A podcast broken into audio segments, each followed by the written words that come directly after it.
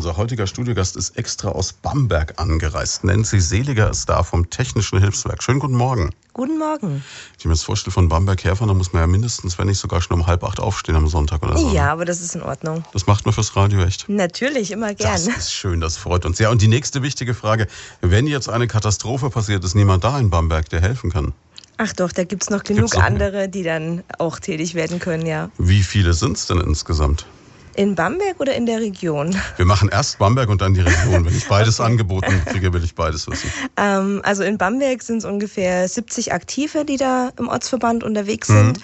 Und das zieht sich eigentlich so durch die Ortsverbände auch hier im Unterfra unterfränkischen Bereich durch. Mhm. Also in jedem Ortsverband, ich sag mal, zwischen 50 und 70, die da wirklich aktiv dabei sind. Jetzt ist es ja ganz oft so, dass man ähm, dieses Gefühl hat, THW kennt man, blaues Auto, fährt ab und an mal rum, aber ich habe es im Vorgespräch schon gesagt, ich habe das Gefühl, ihr lauft so ein bisschen unterm Radar. Also ich krieg viel mit vom Rettungsdienst, von der Feuerwehr, von der Polizei. Aber diese vierte große Organisation, die uns hilft, wenn es uns richtig dreckig geht, und ihr seid ja wirklich so die Letzten, die noch kommen können, ähm, die, die läuft so ein bisschen unter Radar. Was glaubst du, woran liegt das?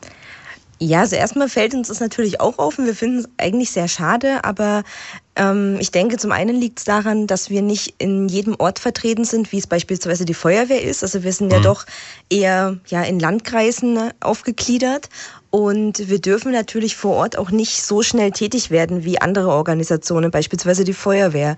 Also wir kommen dann erst, wenn ähm, ja, quasi besonderes Gerät oder schwere Ausstattung benötigt wird und uns die Feuerwehr oder Polizei oder ähnliches dann auch anfordert. Also ihr kommt erst dann, wenn es richtig hart wird, kann man sagen, ne? Na, so kann man das sagen, genau. Oder wenn eben besondere Unterstützung, besondere Geräte oder zusätzliche Ausstattung benötigt wird, wie zum Beispiel Beleuchtung oder ähnliches.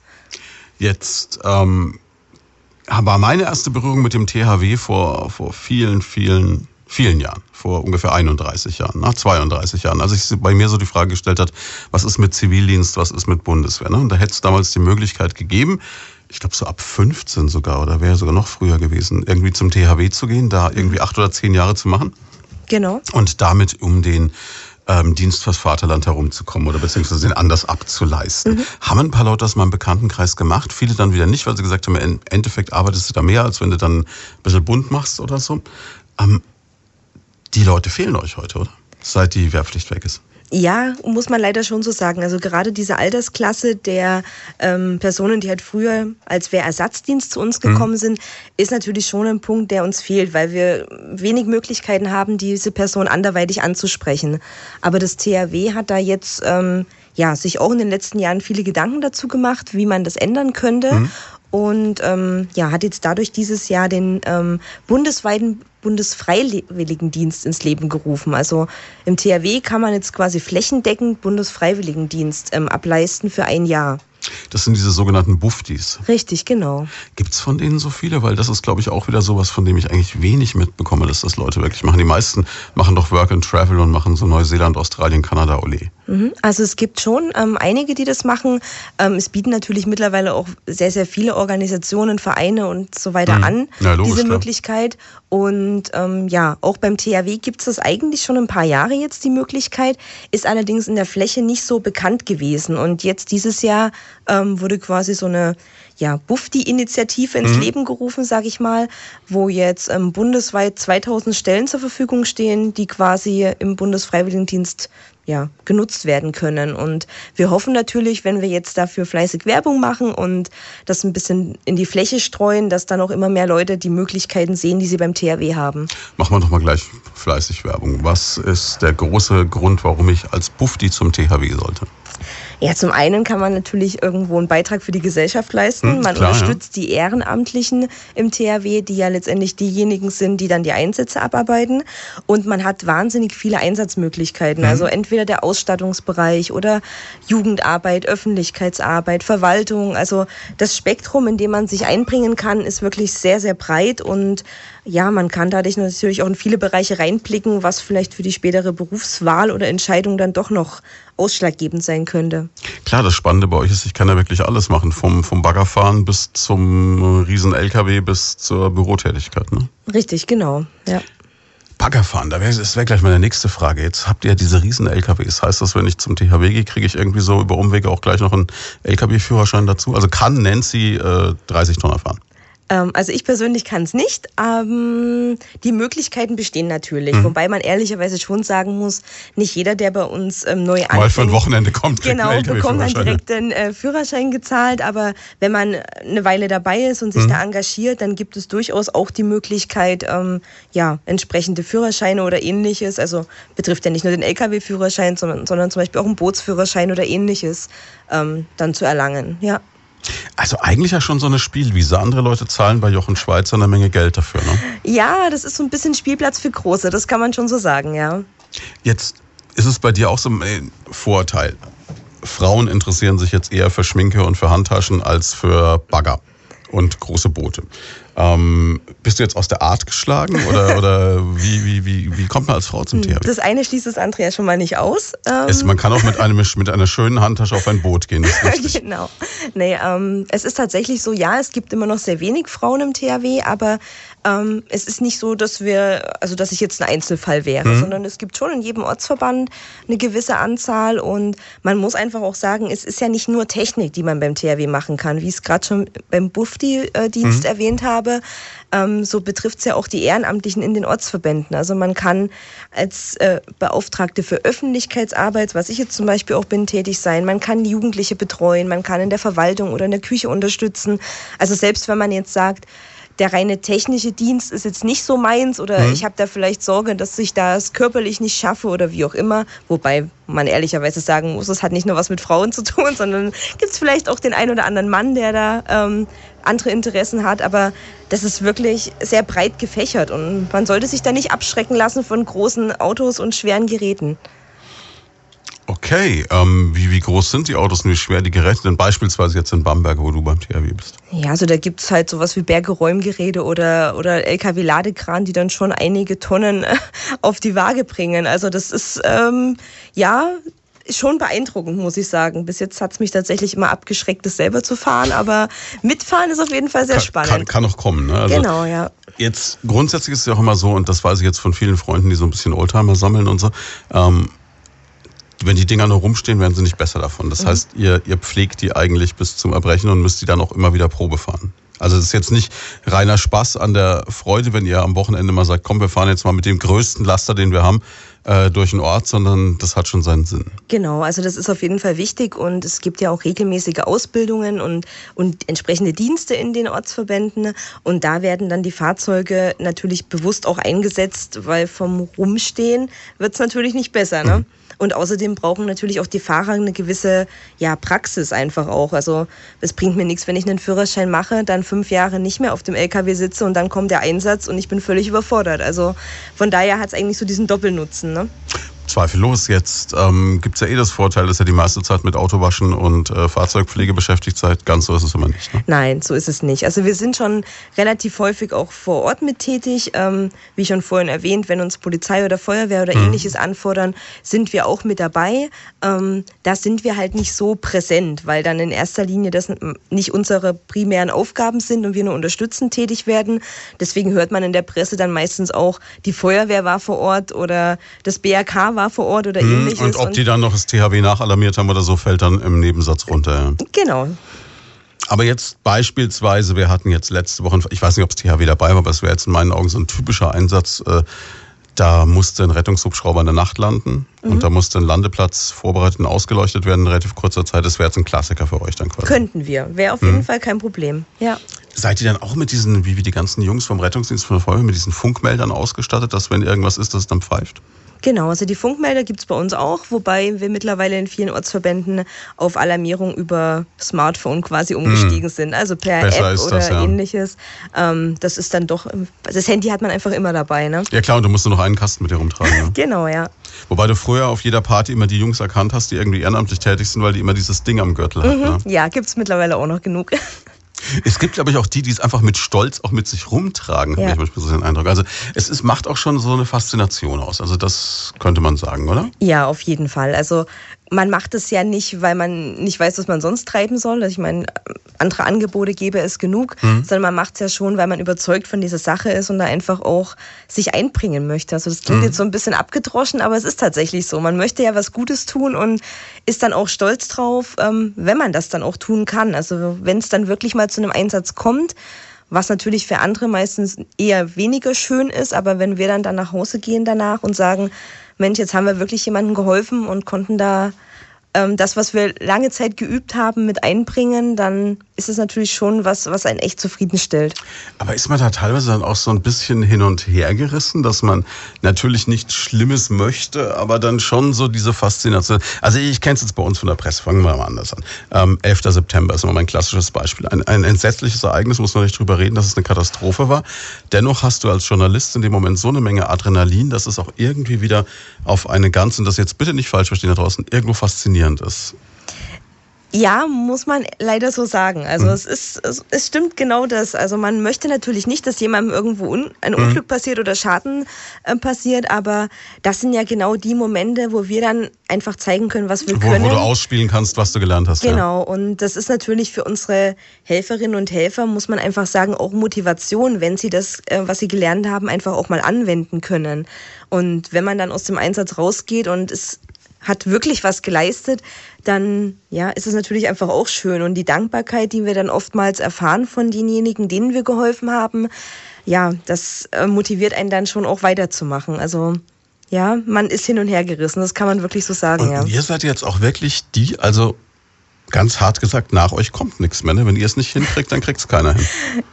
Ja, wenn man das so sagen möchte, das stimmt schon. Wir sind quasi die Katastrophenschutzbehörde des Bundes. Mhm. Also wir sind ja auch eine Behörde, was viele gar nicht so auf dem Schirm haben, muss man sagen. Mhm. Ähm, und ja, also ich wüsste nicht, was jetzt noch nach uns kommen könnte. Also wir sind da halt auch recht gut und recht breit ausgestattet. Also das macht uns schon aus, ja. Ja, aber es ist natürlich auch wieder so eine ganz andere Form von Verantwortung nochmal. Ne? Ich meine, jetzt kann sich eine Feuerwehr, wenn die jetzt technisch am Ende ist, immer noch darauf verlassen, dann hole ich halt das THW, die helfen mhm. uns dann aus dem Dreck noch raus. Ne? Ja. Aber ihr habt halt keinen mehr, den ihr anrufen könnt.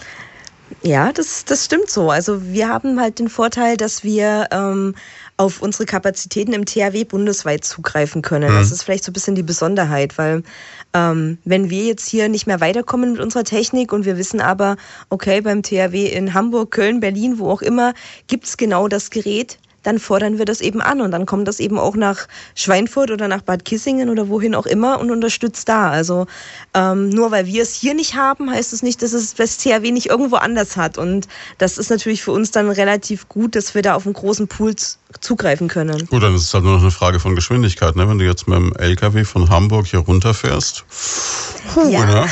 ja. Gut, vielleicht dürft ihr dann 90 fahren auf der Autobahn. ihr habt doch Blaulicht, oder? Ja, genau. Naja, Wenn es Bedarf besteht, dann dürfen wir dann das auch geht's nutzen. Auf Flotter, ja, ne? Genau. Okay, wir machen eine ganz kurze Pause, geht gleich weiter. Acht Minuten vor halb elf. Lloyd von da bei Primaton, unsere Sonntagstalkshow. Heute mit Nancy Seliger aus Bamberg vom THW, vom Technischen Hilfswerk. Jetzt äh, habe ich gerade eben schon gefragt, Mensch, kannst du was erzählen, wie das THW eigentlich entstanden ist? Hast du gesagt, klar, wir haben jetzt 70-jähriges Jubiläum bald. Genau, im nächsten Jahr werden wir schon 70 Jahre alt und ähm, ja, da wird es mit Sicherheit auch die ein oder andere Aktion im hm. THW geben.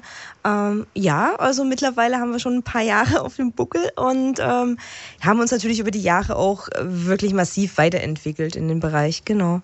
Ihr seid entstanden ursprünglich halt, äh, weil man einfach gesagt hat, wir brauchen sowas, ne? Ähm, quasi, also es wurde damals quasi ähm, so dieser Auftrag erteilt, man soll doch mal auf Bundesebene ähm, eine Organisation gründen, sag ich mal, oder ähm, ja aufstellen quasi, die für den Zivilschutz in der Bevölkerung verantwortlich ist. Also ja, und so ist es quasi so peu à peu entstanden. Erst mit ähm, sehr einfacher Ausstattung und auch nur mit wenigen Ortsverbänden. Und über mhm. die Jahre sind da quasi immer mehr dazugekommen. Also nicht jeder THW-Ortsverband ähm, ist jetzt quasi auch nächstes Jahr 70 Jahre alt, sondern die ein oder anderen sind dann tatsächlich auch erst 50 ähm, Jahre oder ähnliches. Also das ist dann über die Jahre immer stärker geworden und auch von der Ausstattung her sind wir immer breiter aufgestellt worden über die Zeit, weil sich natürlich auch die Anforderungen verändert haben. Zweifellos. Also ich kenne ganz viele Leute, die halt mal ein Wohnmobil gebraucht haben oder so und die haben sich dann oft so einen, so einen alten äh, Bus vom THW gekauft, weil das ja immer so zwar ein bisschen älter, aber wenig Kilometer und sehr gepflegt. Ne? genau, so stimmt, ja. Das waren früher immer so die Klassiker, ja. Jetzt ähm, seid ihr aber ja nicht nur also in Deutschland tätig. Ich weiß, in Deutschland ist es das Bundesministerium des Inneren, hast du mir erklärt, mhm. das euch losschickt, wenn irgendwas passiert. Aber ich habe dann auf die Homepage mal geguckt und wenn man da auf in Aktion geht, dann sieht man also das THW quasi überall, bis in den Irak hinein. Was macht jetzt die Institution, die in Deutschland dafür sorgen soll, dass nichts schief läuft im Irak? Ja, beispielsweise im Irak ähm, sind wir für ähm, Flüchtlingscamps mhm. mit zuständig, also zum Beispiel Aufbau von Camps oder auch Trinkwasseraufbereitung. In solchen Bereichen unterstützen wir da. Und ja, wie du es ja schon gesehen hast, wir sind wirklich, man kann sagen, weltweit unterwegs, also mhm. in wirklich vielen Ländern. Ähm, manchmal nur für kurze Zeit, also direkt bei Unterstützung, zum Beispiel dieser Hurricane Katrina vor einigen mhm. Jahren mhm. in den USA, da haben wir mit unterstützt. Das heißt, da seid ihr wirklich dann mit Ausrüstung nach New Orleans und genau, habt dann da drüben genau. angefangen. Ja, oder auch Tsunami oder ähnliches. Das sind schon Aktionen, wo wir dann auch ad hoc helfen, wo wir mhm. relativ schnell dann mit vor Ort sind und der die Organisationen vor Ort unterstützen. Und solche Geschichten wie jetzt Irak beispielsweise, das sind dann wirklich langfristige Projekte, wo wir tatsächlich auch mehrere Jahre dann vor Ort sind und ja, diesen Aufbau oder das, diese ganzen Arbeiten vor Ort mit unterstützen. Und da werden wir dann vom Auswärtigen Amt geschickt als quasi Vertretung der Bundesrepublik Deutschland. Jetzt kann ich mir das im Fall von äh, Hurricane Katrina in USA, wo du ja doch noch irgendeine Form von Infrastruktur hast, noch relativ beherrschbar vorstellen. Mhm.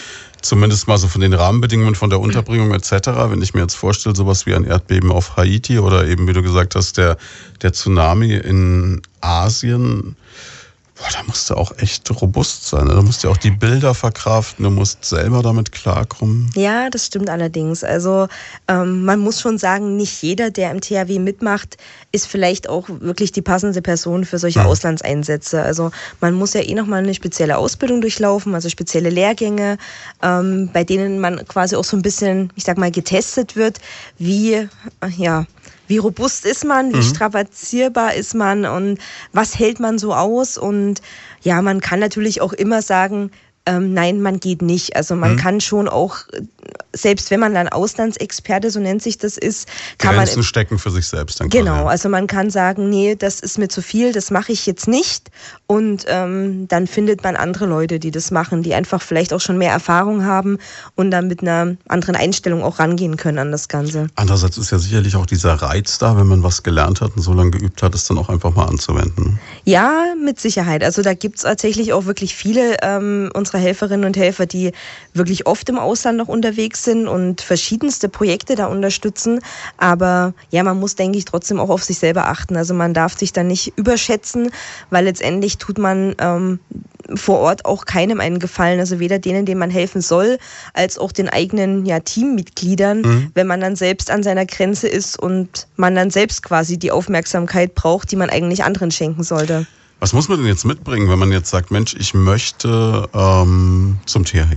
THW? Grundsätzlich, um beim THW mitzumachen, muss man ähm, nicht viel mitbringen. Man muss sich ähm, einbringen wollen, man muss ein bisschen Zeit mhm. mitbringen und man muss einfach Lust haben, auch was Neues zu lernen. Aber man braucht keine besonderen Qualifikationen oder berufliche Ausbildung oder ähnliches. Also grundsätzlich kann wirklich jeder bei uns mitmachen. Ich dachte jetzt aber, dass jemand, der zum Beispiel, was weiß ich, Automechaniker ist, also mit Kusshand genommen wird wahrscheinlich. Ne? Ja, natürlich gibt es den einen oder anderen, wo wir sagen, Mensch, ähm, passt ganz gut und mhm. ähm, kann mit Sicherheit auch bei uns äh, sich gut mit einbringen. Wobei wir ja oftmals auch die Erfahrung gemacht haben, gerade diejenigen, die das dann im Beruflichen machen, haben eigentlich im THW nicht unbedingt die Lust, das dann da auch noch zu machen. Ist also, ja auch ein also Stück weit nachvollziehbar, genau, ne? Wenn du schon also, 40 Stunden in der Woche schraubst, ja, dann richtig. sagst du nicht, juhu, Samstag Autoschrauben. Genau, und dann sind es meistens diejenigen, die beispielsweise unter der Woche irgendwo in der Verwaltung arbeiten oder mhm. ähnliches und dann Wochenende dann Lust haben, mal ein bisschen an Autos rumzuschrauben. Und das passt aber dann genauso. Also da sind wir nicht ähm, irgendwo eingeschränkt oder so und sagen, nee, geht nicht, darfst du nicht. Ja. Gibt es altersmäßig irgendwelche Voraussetzungen? Ähm, also grundsätzlich kann im THW jeder mitmachen ab sechs Jahre. Also wir nehmen hm. schon Kinder ab sechs Jahre auf in den Jugendgruppen. Ähm, teilweise auch ab zehn Jahre, je nachdem, wie es vor Ort quasi aufgestellt ist. Und ab 18 Jahre kann man dann tatsächlich auch so mitmachen, dass man in den Einsatz mitgehen darf. Genau. Jetzt hast du gerade gesagt, ab sechs Jahren kann man da eigentlich schon mit einsteigen. Mhm, und genau. kann man so, wie hast du so schön gesagt, man wird spielerisch an die Aufgaben des THW herangeführt. Genau, so kann man es eigentlich sagen. Also man fährt noch nicht gleich den größten Laster mit sechs. Nein, ich glaube, das passt nicht so ganz, aber ja, man lernt einfach ja auf eine spielerische Art und Weise schon so ein bisschen mit der Technik umzugehen mhm. und ähm, so ein bisschen handwerkliche Geschichten. Also man wird da langsam herangeführt und je älter man ist und je länger man dabei ist, desto ja anspruchsvoller, sage ich mal, werden auch die Aufgaben, was natürlich gerade für Jugendliche, die sich dann irgendwann in der Berufswelt orientieren sollen oder wollen, einfach auch nicht uninteressant ist, weil der ein oder andere entdeckt vielleicht so, in welchen Bereichen er oder sie besonders talentiert ist oder was ihm oder ihr besonders Spaß macht. Mhm. Und dann kann man vielleicht auch durch diese Tätigkeiten beim THW so ein bisschen die Berufswahl ähm, sich erleichtern quasi. Also erweitertes Praktikum quasi schon fast. So kann man das auch sagen, genau. Ja klar, aber klar, du weißt danach, okay, Autos liegen mir oder liegen mir nicht oder dies liegt mir jenes, welches, also gerade im handwerklichen Bereich stelle ich mir das wahnsinnig aufschlussreich vor. Genau, und man lernt natürlich auch sonst einiges, also gerade so in dem Bereich Teamfähigkeit und Zusammenarbeit mit anderen. Ähm, ja, das sind einfach Punkte, die man im THW nochmal ganz besonders äh, mit, mitnimmt oder mitnehmen kann, äh, die natürlich auch für die Berufswahl dann nicht uninteressant sind und auch sehr gern gesehen werden. Alles, was man neudeutsch als sogenannte Soft Skills bezeichnet. Richtig, genau. Also da sind wir prädestiniert für. Jetzt kann ich mir vorstellen, gerade so der durchschnittliche Sechsjährige muss euch doch die Bude einrennen, oder? Riesenlaster, Baumaschinen, Aktionen. Ja, also dass wir ähm, Kinder ab sechs Jahren nehmen, das ist tatsächlich noch gar nicht so lange. Mhm. Das, ähm, normalerweise waren es immer ab zehn Jahre, aber ja, die Begeisterung bei Kindern und Jugendlichen ist natürlich schon groß, weil ja, die sind einfach noch begeisterungsfähig und ähm, da bieten wir einfach auch äh, spannende Aufgaben. Das muss man schon ehrlicherweise sagen, dass Jugendgruppen ähm, bei uns nicht so schlecht aufgestellt sind. Also das läuft ganz gut. Aber man muss natürlich auch die äh, Jugendlichen dann so lange begeistern, dass sie quasi bis 18 durchhalten, sage ich jetzt mal, damit sie dann auch ja zu den Einsatzhelfern quasi dazugehören später. Ja. Wie bist du denn selber reingerutscht? Also ich meine, in Bamberg, da könnte man ja auch, was weiß ich, am Strand sitzen oder ähm, Bier trinken oder was auch immer. Ja. Und, wow. ähm, ich bin tatsächlich ähm, erst beruflich zum THW gekommen. Okay. Also habe meine Ausbildung beim THW gemacht und bin dann da quasi hängen geblieben. Und ähm, nach ein paar Jahren dabei habe ich gemerkt, hm, die ehrenamtlichen Helferinnen und Helfer, die können mir echt viel erzählen und ich habe nicht so wirklich Ahnung von mhm. dem Ganzen. Und deswegen bin ich dann auch in den Ortsverband ehrenamtlich eingetreten, um einfach selbst mal so ein bisschen mitzubekommen, was läuft da eigentlich und was machen die eigentlich so, wenn die sich da treffen. Und ja, ich muss einfach sagen, mein Mann oder ich selbst bin da einfach auch hängen geblieben durch, ja, es macht einfach Spaß und es ist irgendwo was Besonderes. Und wenn man dann eine gewisse Zeit dabei ist, dann kann man sich das gar nicht mehr ohne vorstellen. Das heißt aber auch, du bist dann quasi beruflich beim THW und in deiner Freizeit machst du dann ehrenamtlich THW. Ja, genau. Also mein Leben ist ziemlich THW-lastig. Und der Rest der Familie? Mm, eher nicht so, aber ich sag mal, gerade so der Freundeskreis oder so ergibt sich da natürlich auch relativ viel aus dem, aus dem THW, THW. heraus. Ja, genau. Mm, okay, das ist also dieser, dieser Klassiker. Ich kenne das äh, von meinen beiden Brüdern, die das mhm. beim Roten Kreuz machen und da ja. ist dann auch die vom einen die Ehefrau ist dann komischerweise auch vom Rettungsdienst und also es, es gibt schon diese ähm, es gibt dieses Wort Blaulichtfamilie. Ja, das ist tatsächlich so. Man hat einfach dieses ähm, gemeinsame Interesse, dieses gemeinsame mhm. Hobby, was einfach auch wahnsinnig viel Zeit in Anspruch nimmt und das verbindet natürlich. Das ähm, ja irgendwo passt dann und selbst wenn man sich privat dann mal trifft, also spätestens nach einer halben Stunde, ist man doch wieder beim Thema THW. Wie könnte es anders sein? Ne? Ja, aber es macht ja Spaß. Also es von daher ist das alles in Ordnung. Hast du aber dann auch so Momente, wo du sagst, so und jetzt ist gut, jetzt will ich nichts Blaues mehr sehen, jetzt will ich mal komplett abschalten? Ehrlich gesagt schon. Also es gibt dann, ähm, gerade wenn dann einige Wochen oder Monate waren mit relativ viel Terminen oder mhm. auch abends und am Wochenende, was ja nicht selten ist, dann ist man schon auch mal froh, wenn man dann mal zwei, drei Wochen Urlaub hat zum Beispiel, mal abschalten kann und wirklich mal nichts davon hört. Aber man, es kitzelt dann schon wieder in den Fingern. Also wenn man dann ein, zwei, drei Wochen mal nicht da war, weil man beispielsweise weggefahren ist oder so, dann interessiert einen schon wieder, was man verpasst hat und was dann da Neues gibt. Also so ganz ohne geht dann einfach auch nicht. Also schon so irgendwie äh, den Traum zum Beruf gemacht dann ein bisschen. Ja, das kann man schon so sagen, ja. Aber ist ja perfekt eigentlich. Ja, also es ist super. Wenn's, ähm, ja, es macht Spaß und momentan könnte ich mir einfach auch nichts anderes vorstellen. Wenn man dann in den Urlaub fährt, fährt man irgendwo hin, wo es nicht Hochwasser und Erdbeben gefährdet ist, sonst sieht man die Bekannten wieder, oder? Ja, man versucht es zumindest.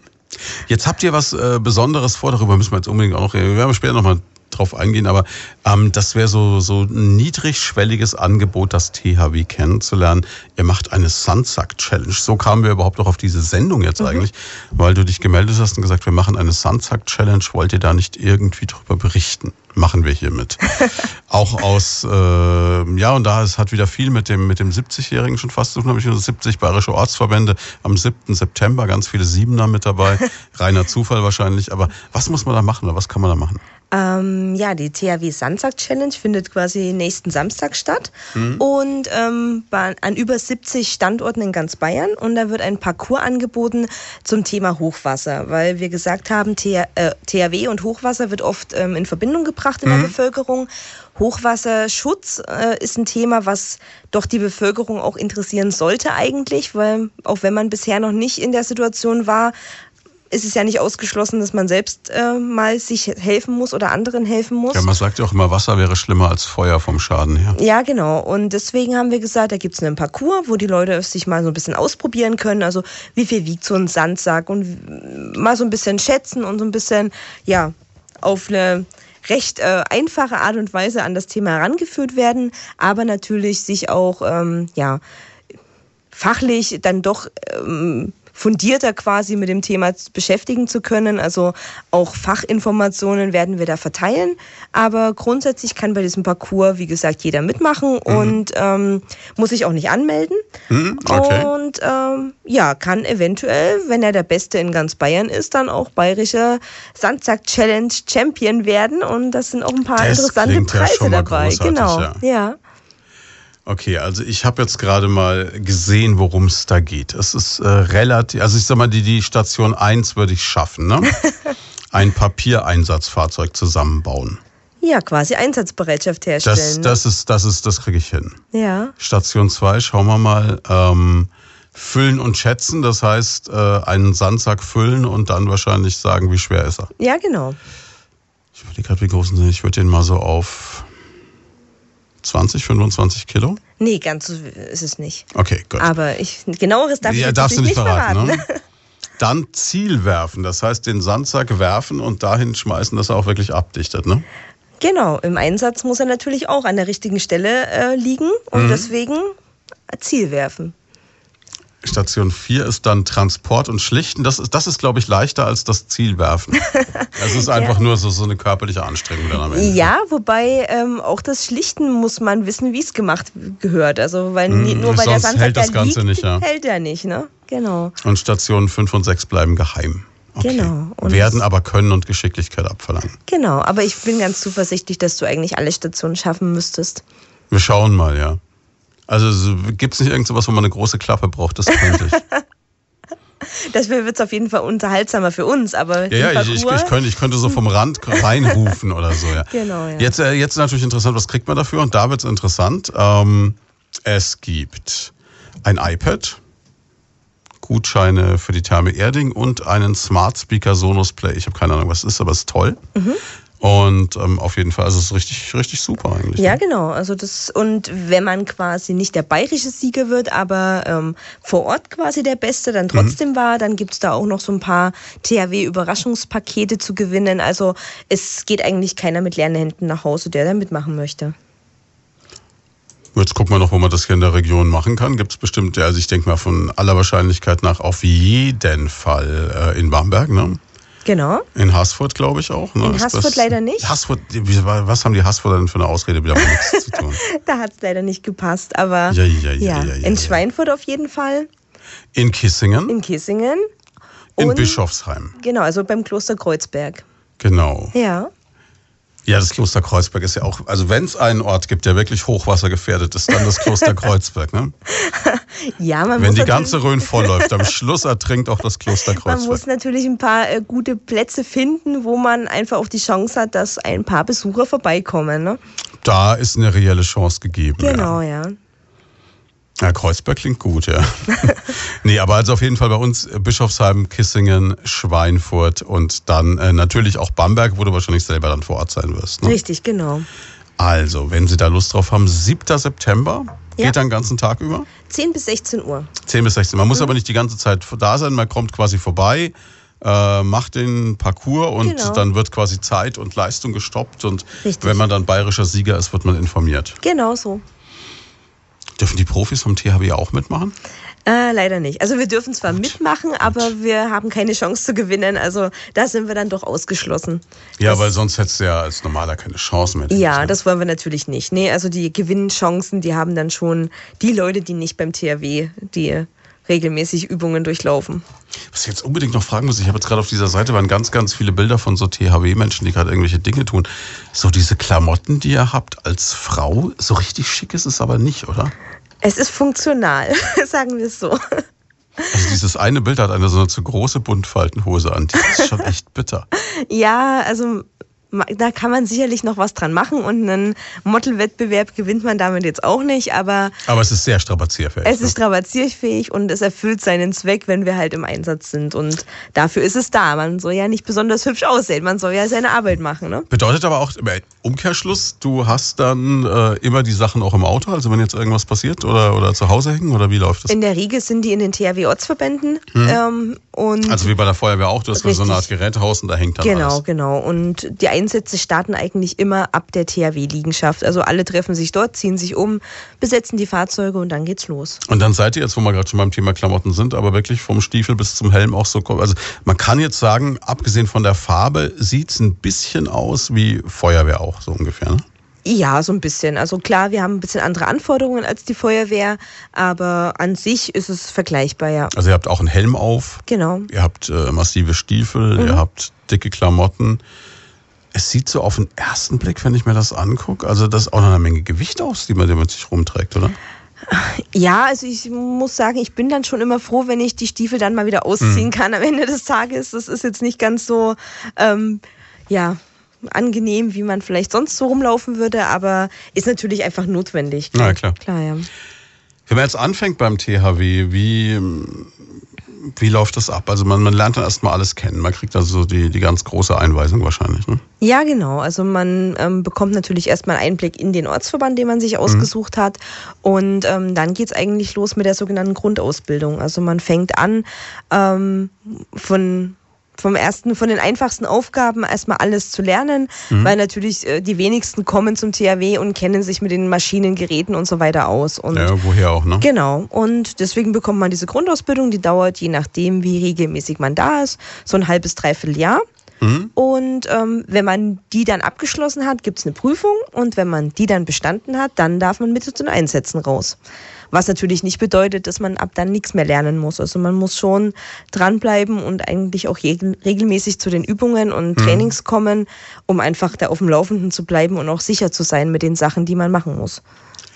Jetzt ähm, hast du gesagt, je nachdem, wie regelmäßig man da ist. Das heißt, wie viel Zeit geht denn jetzt drauf? Das liegt auch wieder an einem selbst wahrscheinlich ein Stück weit. Ne? Genau, das liegt an einem selbst. Also der im Normalfall sagt man so 100 Stunden im Jahr ist eigentlich so der durchschnittliche Ansatz, den das THW so rechnet, sage ich jetzt mal.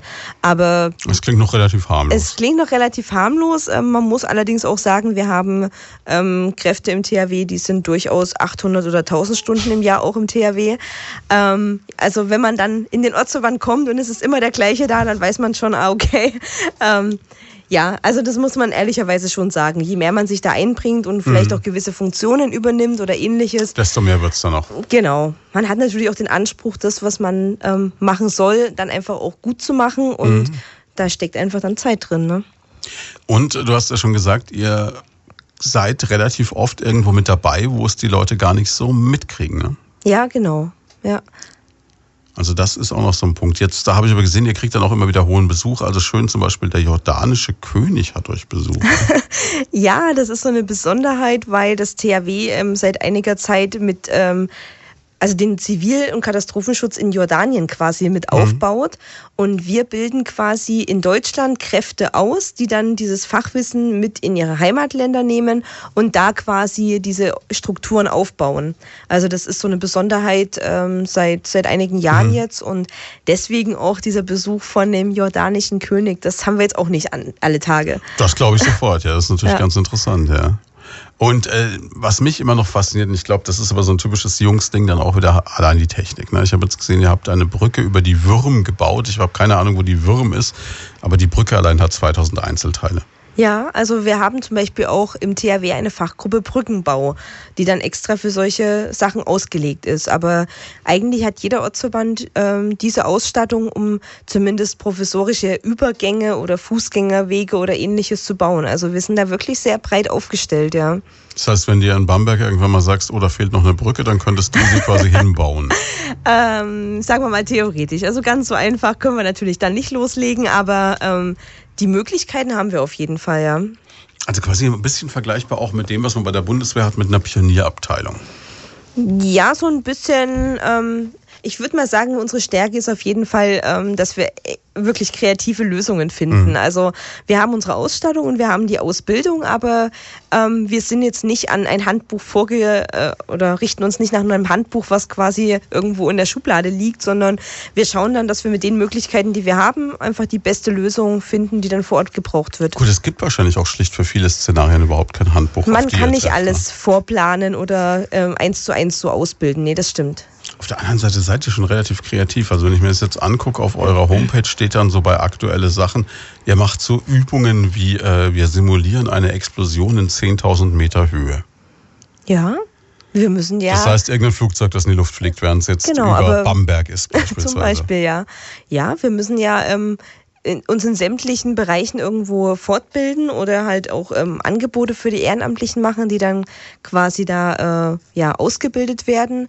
Und da haben wir doch ein paar kreative Köpfe äh, auch bei uns, die dann immer wieder sich äh, gute Übungen einfallen lassen. Also das ja und man muss sagen, wenig ist umsonst. Irgendwann kommt das alles mal, dass man sagt, okay, gut, dass wir das mal trainiert haben strahlt sowas dann auch ins Privatleben über? Also ich hatte mal jemanden hier, der so ein bisschen so als, als Prepper unterwegs war, der also so, für die Leute, die da draußen die es nicht kennen, sich immer so gedanklich auf eine große Katastrophe vorbereitet. Mhm. Der also so und so viel Liter Wasser zu Hause hatte, Essen für ich weiß nicht wie lang, ja, so ein Keller, wo er dann immer so rotiert hat mit Sachen, immer die ältesten Nudeln gegessen hat, neue reingestellt hat und ähm, glaube ich von der Flinte bis zum großen Messer alles daheim hatte. Wenn äh, Deutschland zusammenbricht, er ist dann ganz vorne. Und ja, man, man zieht so ein bisschen ins Lächerliche, aber es gibt ja sogar ähm, so eine Art Liste vom Katastrophenschutz, mhm. die sagen, Mensch, da solltest du zu Hause haben. Also hat man da so ein geschärfteres Auge, wenn man am THW arbeitet? Ja, muss man schon sagen. Man wird äh, oder man ist sensibilisierter auf bestimmte Bereiche. Also auch zum Beispiel ähm, Infrastrukturausfall und solche Geschichten. Da machen sich tatsächlich viele ähm, Personen ja gar keine Gedanken drüber oder nicht so viele. Ähm, wenn wir aber bei uns sehen, das THW entwickelt sich dann schon mehr in diese Richtung auch ähm, Unterstützung bei Ausfall von Infrastrukturen, also Stromausfall oder ähnliches. Und wenn man sich da ein bisschen näher mit beschäftigt, merkt man einfach auch, wie schnell es dann doch gehen kann und äh, dass da manchmal nicht viel braucht, um dann wirklich flächendeckend irgendwelche größeren Katastrophen da äh, zu haben. Und ja, man muss sagen, man denkt dann auch im Privaten anders drüber nach. Das, das stimmt schon, ja. Das heißt, Nancy Selika fährt kein Cabrio, aber dafür ein Allradfahrzeug?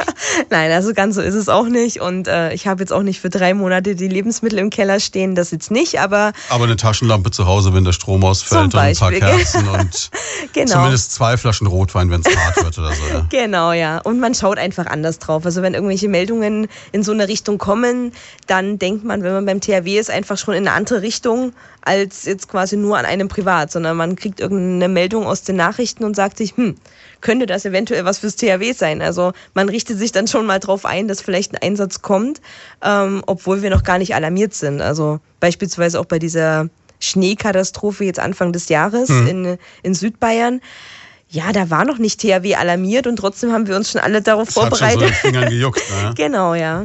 Ja klar, mein klassisches Beispiel dafür ist immer, es, gibt ein Buch, das wirst du relativ sicher kennen, das heißt Blackout. Mhm.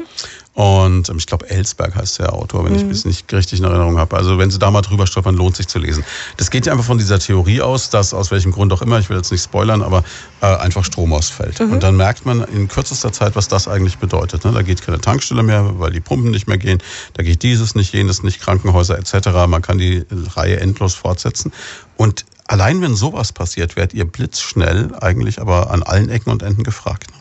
Ja, genau. Also das ist eigentlich tatsächlich äh, so ein typisches Szenario fürs THW. Mhm. Also äh, ich weiß, wir hatten es im mittelfränkischen Bereich erst vor ein paar Monaten. Da ist ein Krankenhaus äh, Strom quasi ausgefallen und da geht es ja schon los. Die Küche muss ja trotzdem weiterlaufen, weil die Patienten versorgt werden müssen. Und die Maschinen müssen laufen etc. Also da ist ja, und der Patient THW muss vielleicht von oben nach unten und genau, die Aufzüge gehen genau. nicht mehr. Genau. Oder im schlimmsten Fall ist der Aufzug ausgefallen, ja, während einer drin war. Und richtig, genau. Und da ist natürlich das THW gerade so mit Notstromversorgung und solchen Geschichten immer relativ schnell mitgefragt, weil wir einfach auch entsprechend große äh, Geräte dann haben für solche Fälle.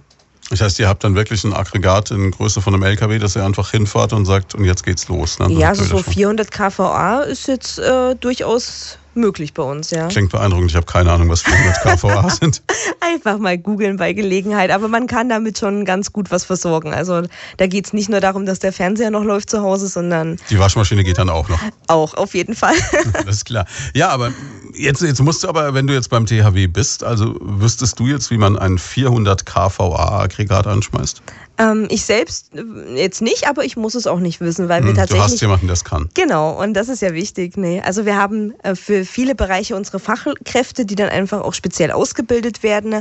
Gerade wenn es um Strom geht oder so, da kann ja auch nicht jeder äh, einfach drauf losgelassen werden, sage ich jetzt mal. Ähm, nee, da gibt es tatsächlich dann Leute, die explizit dafür ausgebildet sind und das dann auch bedienen dürfen auch. Ja. Heißt aber auch im Umkehrschluss, dass äh, quasi jeder, der beim THW anfängt, irgendwann so sein persönliches Steckenpferd vielleicht auch findet und da dann weitermachen kann. Also wenn jetzt einer sagt, meine Güte, ich bin total begeistert von allem, was mit jetzt bei euch in Bamberg, was eben so mit Wasserrettung zu tun hat, mit Bötchenfahren und so, dann geht der eher in die Richtung und der mhm. andere sagt, boah, ich bin so der Tüftler, ich will eigentlich genau wissen, wie dieser Kranwagen genau funktioniert oder so, dann ist es eher das. Ja, genau. Also man kann entweder, ich sag mal, Allrounder sein, also mhm. wirklich in vielen Bereichen ähm, mitmachen, oder man spezialisiert sich tatsächlich in den Bereichen. Das ist einfach auch so diese ähm, Besonderheit, dass wir ja diese Basiseinheit im THW in jedem Ortsverband haben. Also da ist man so ein bisschen dieser Allrounder, sag ich mal.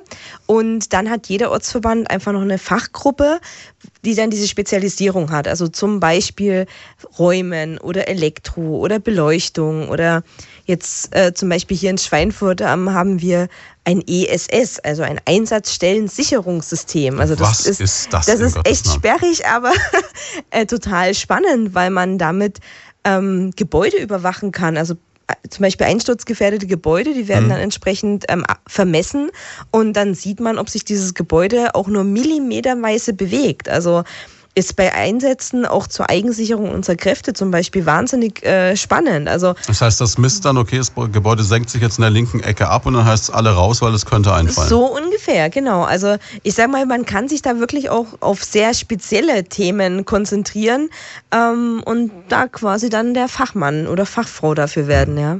Ich habe ja immer noch dieses Vorteil, dass ich mir den durchschnittlichen THWler so ungefähr zwei Meter groß vorstelle, so roundabout 110 Kilo, Karohemd, Vollbart und so eine Art Batman-Gürtel. Nein, wir sind ja keine Holzfäller. ja, aber so ein bisschen, so dieses, dieses, so, so, so, so ein bisschen dieses Abenteurer- und Bastlergehen muss doch drin sein, oder? Ähm, ja, so ein bisschen. Wobei man wirklich sagen muss, also gerade was der berufliche Hintergrund angeht, haben wir wirklich so diesen typischen Querschnitt der Bevölkerung bei mhm. uns. Also wir haben vom Handwerker bis zum ähm, ja bis zum Arzt oder wem auch immer haben wir wirklich alles im THW. Also klar, man muss vielleicht persönlich dieses Interesse haben, so ein bisschen äh, zu tüfteln und sich mhm. auszuprobieren, aber von den Hintergründen her ist es wirklich wahnsinnig unterschiedlich. Also da denkt man bei vielen gar nicht, dass die Interesse am THW hätten. Und dann sind es aber genau die, die sich da völlig ausleben in ihrer Freizeit. Ne? Wie ist denn so der Altersschnitt? Mm, das ist tatsächlich sehr unterschiedlich. Also, ja, jetzt bleiben wir bei Bamberg, hier so in der Region. Ja, ähm, Ja, uns fehlen tatsächlich so diese jüngeren Leute, sage ich mal. Wir mhm. hatten es ja vorhin schon mal von diesem Wehrersatzdienst, THW und so weiter. Also da ist tatsächlich so ein bisschen das Problem, dass wir wenig ähm, also mal, wie überall der Nachwuchs ist so das Problem. So. Ja. Genau, ja. Aber ja, so dieses, ich sag mal, mittlere Alter, so von 30, 35 bis, äh, bis 50 oder sowas, das ist ganz gut vertreten. Oh, ich bin noch im mittleren Alter, danke dafür. Und ähm, ja, aber wie gesagt, wir sind auch immer wieder auf der Suche nach neuen, äh, jungen mhm. Leuten, die dann einfach auch, ja, sich damit im THW entwickeln können, ja. Aber grundsätzlich kann man jetzt schon sagen, also ähm, so diese Generation Netflix, das ist auch bei euch das Problem, die von der Couch zu holen, ist sportlich, ne? Ja, man muss einfach ehrlicherweise sagen, dass die Freizeitangebote sind mittlerweile so breit gefächert. Also es findet ja wirklich jeder irgendwas, was mhm. er machen kann. Also das ist ja nicht mehr so, dass es nur zwei Vereine gibt und man muss sich zwischen A und B entscheiden, sondern es ist wahnsinnig viel, was angeboten wird in der Freizeit und da sind wir halt einer unter vielen, muss man ehrlicherweise sagen. Ne? Das, ähm, ja, ist zwar schade, aber wir haben da wirklich eine hohe oder eine große Mitkonkurrenz, ja.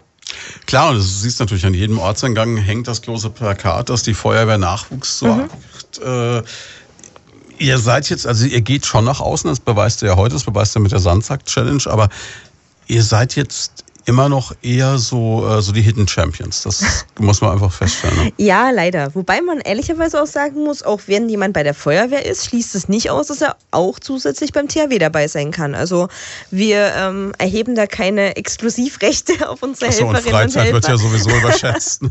genau, ne? also es gibt tatsächlich viele, die ähm, in beiden Organisationen tätig sind und das ist auch nicht unbedingt ein Nachteil. Also muss man ja klar, weil natürlich beide Organisationen sich ja auch ein Stück weit ähneln oder oder ergänzen. Klar, dass Richtig. das Einsatzspektrum der Feuerwehr ist, ist vielleicht nochmal spezialisierter. Mhm.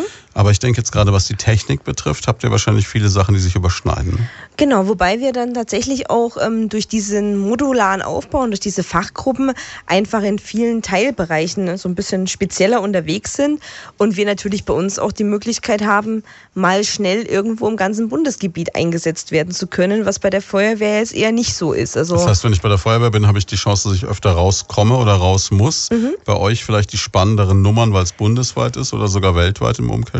Das ist natürlich schon auch ähm, ein Argument, ja. Also eigentlich sollte man beides machen. Ne? Ja, genau. Also ich möchte jetzt auf keinen Fall sagen, dass wir besser oder schlechter sind als andere, aber einfach anders. Und man muss es sich, denke ich, einfach mal anschauen, weil mhm. viele das gar nicht so bewusst ist, was wir eigentlich alles bieten können. Zu Gast ist Nancy Seliger und äh, sie kommt aus Bamberg und hat jetzt schon eine Stunde so ungefähr erzählt, was es alles beim THW gibt, was die alles machen. Und was mich immer noch völlig fasziniert, ist die Tatsache, dass ihr wirklich komplett weltweit tätig seid. Also es gibt quasi keinen Ort, an dem das THW nicht einsatzfähig wäre oder wahrscheinlich auch nicht schon mal irgendwie zum Einsatz gekommen wäre. Ne?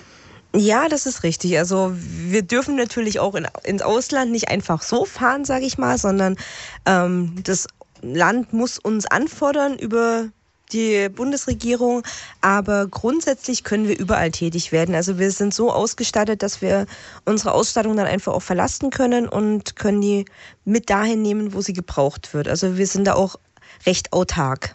Ich stelle mir das aber logistisch auch einen Wahnsinn vor, ne? wenn ihr jetzt dieses ganze schwere Gerät, das ihr habt, ja irgendwo hinbringen müsst. Du hast es vorhin erzählt, dann ist äh, Hurricane Katrina in New Orleans. Mhm. Gut, dann musst du ja mit deinen Lastern, mit deinen Baggern, mit deinem ganzen Hilfsgerät erstmal dahin. Kommt das dann in ein Flugzeug? Ja, anders geht es ja gar nicht. Ne? Genau, ne? ja.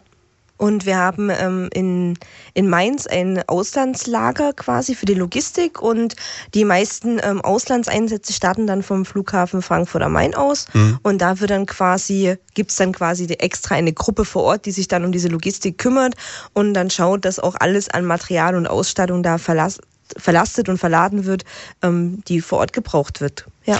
Das wenn du jetzt damals gesagt hättest, okay, da habe ich Zeit, da helfe ich mit, dann wärst du quasi nach Frankfurt gefahren, während von Mainz schon das schwere Gerät rübergefahren wird. Das ist ja nicht allzu weit nach Frankfurt, sondern genau. so ein paar Kilometer. Ja. Dann kommt alles in den Flieger und dann seid ihr irgendwann in der Nähe von New Orleans, steigt aus und dann heißt zack und hier geht's hin.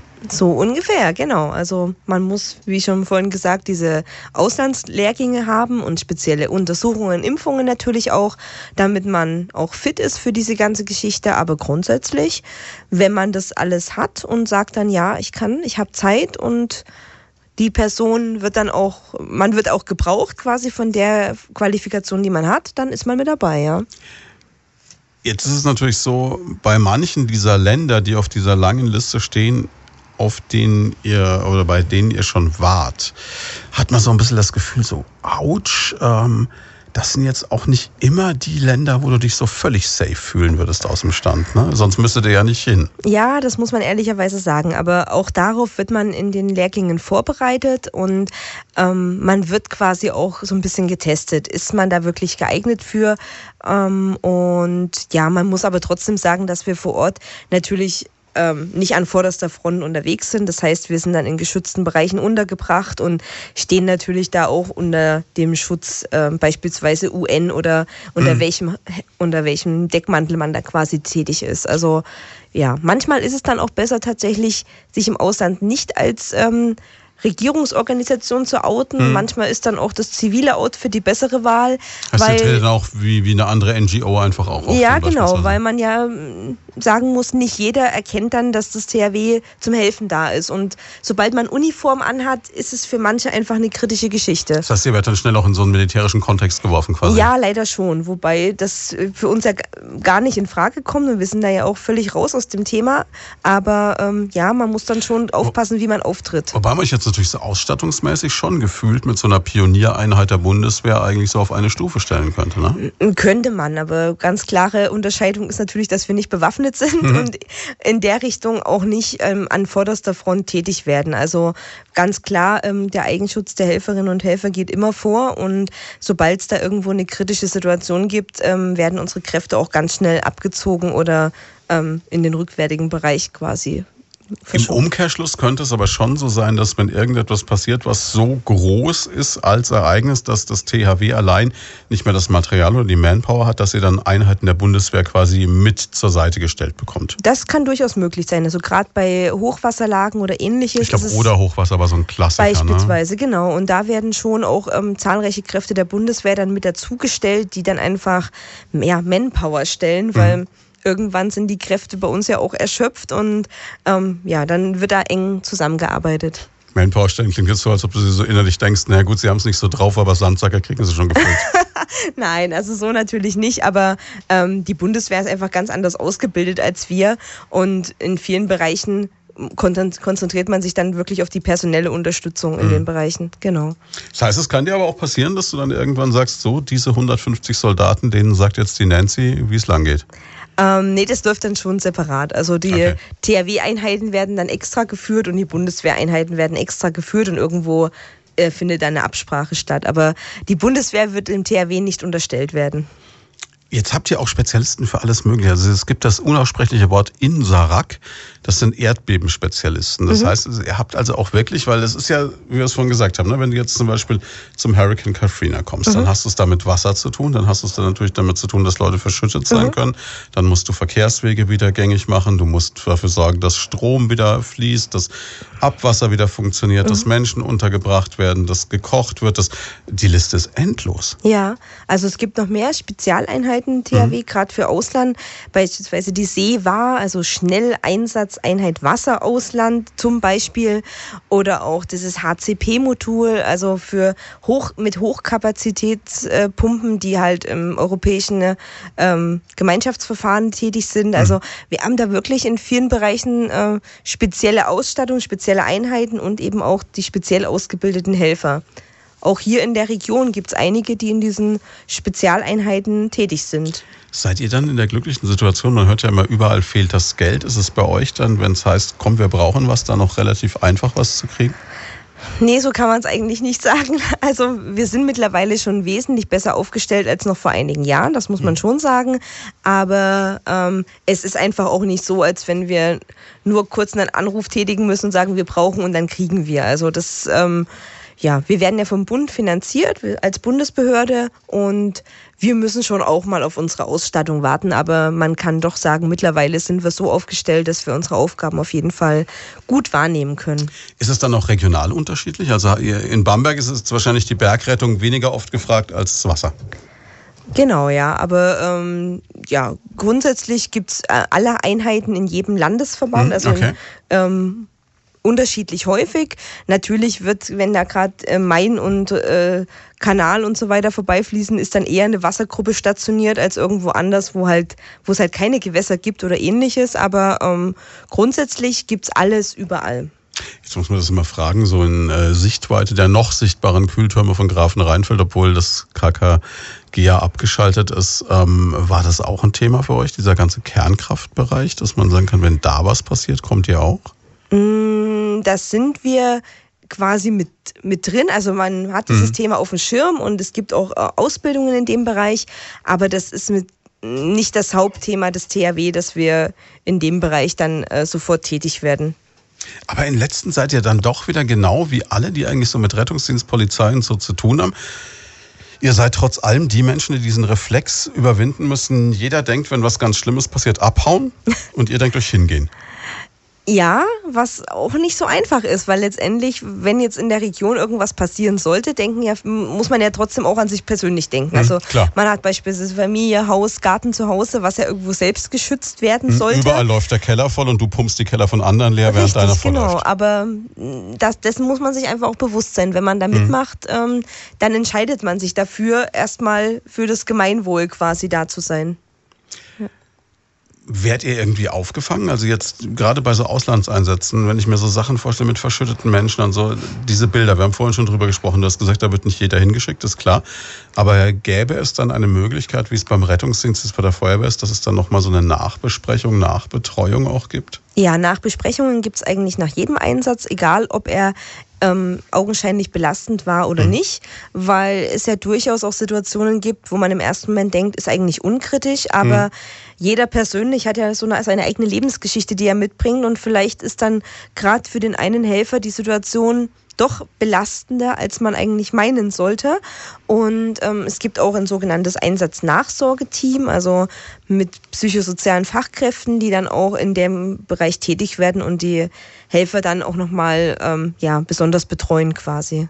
Also da ist auch dafür gesorgt, dass da niemand irgendwie jetzt in eine Situation geworfen wird, mit der er vielleicht nicht fertig wird. Richtig, genau. Also das sind auch unsere Führungskräfte besonders geschult, dass sie da auch ein Auge drauf haben und mhm. sagen, okay, mir fällt auf, der verhält sich jetzt seit dem Einsatz irgendwie anders oder da sind irgendwo ähm, ja Andeutungen oder an, dass man sieht, irgendwas passt nicht. Und dann wird da quasi schon auch nochmal genauer hingeschaut.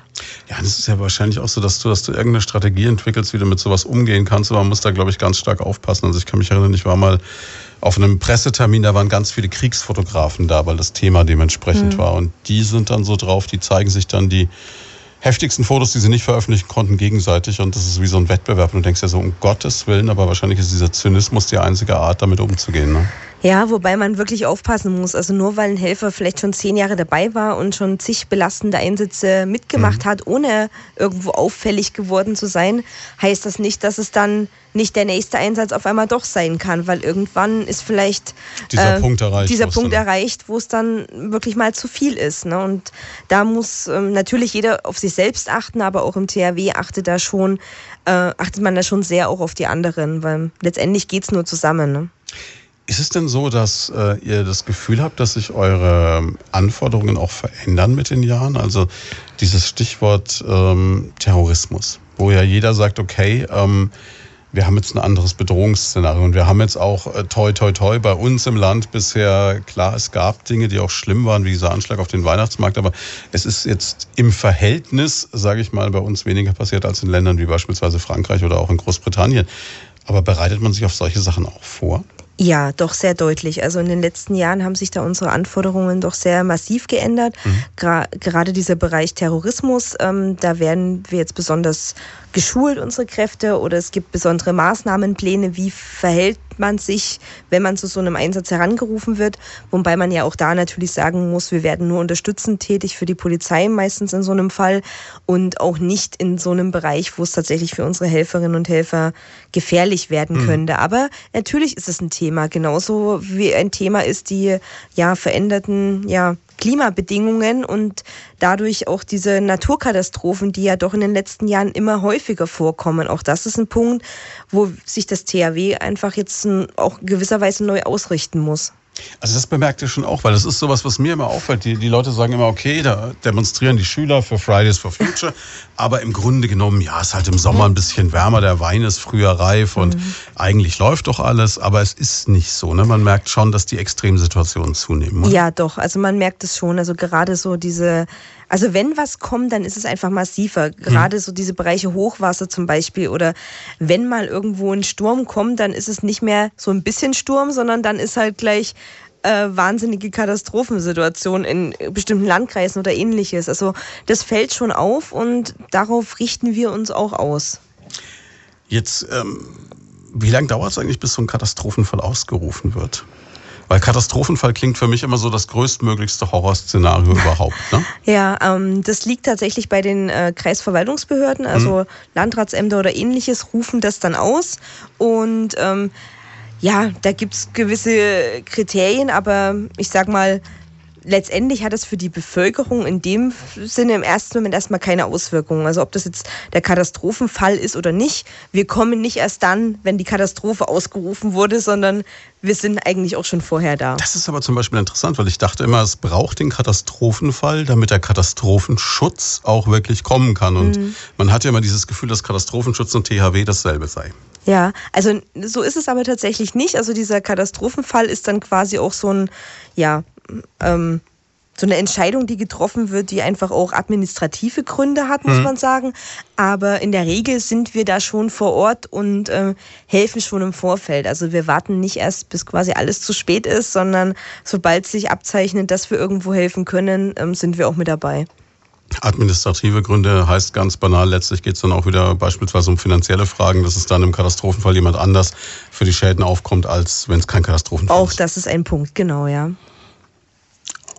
Jetzt könnt ihr aber wirklich, und das ist so ein Fakt, ihr könnt nie von euch aus aktiv werden. Also es ist jetzt so, ihr braucht immer irgendeinen, der euch mit alarmiert quasi.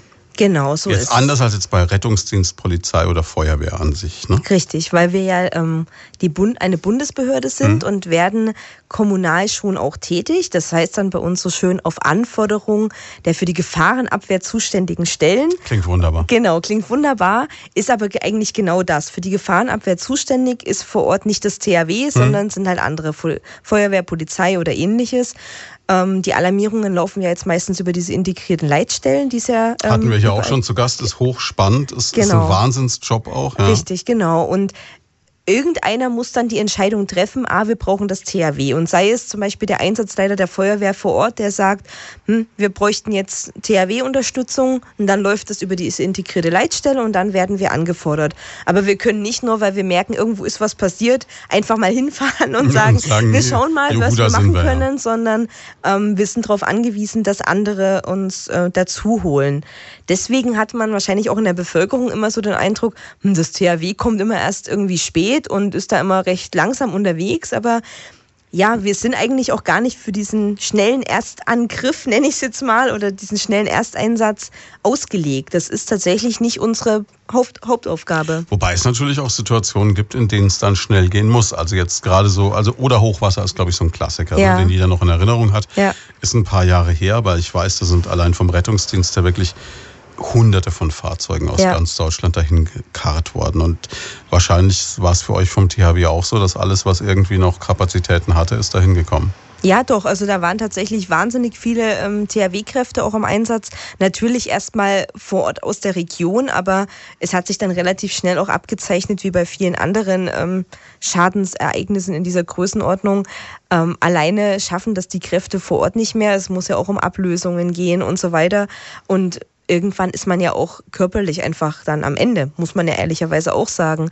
Und dann wird relativ schnell diese Maschinerie im Hintergrund angetrieben, dass dann quasi Kräfte aus äh, dem ganzen Bundesgebiet hinzugezogen werden.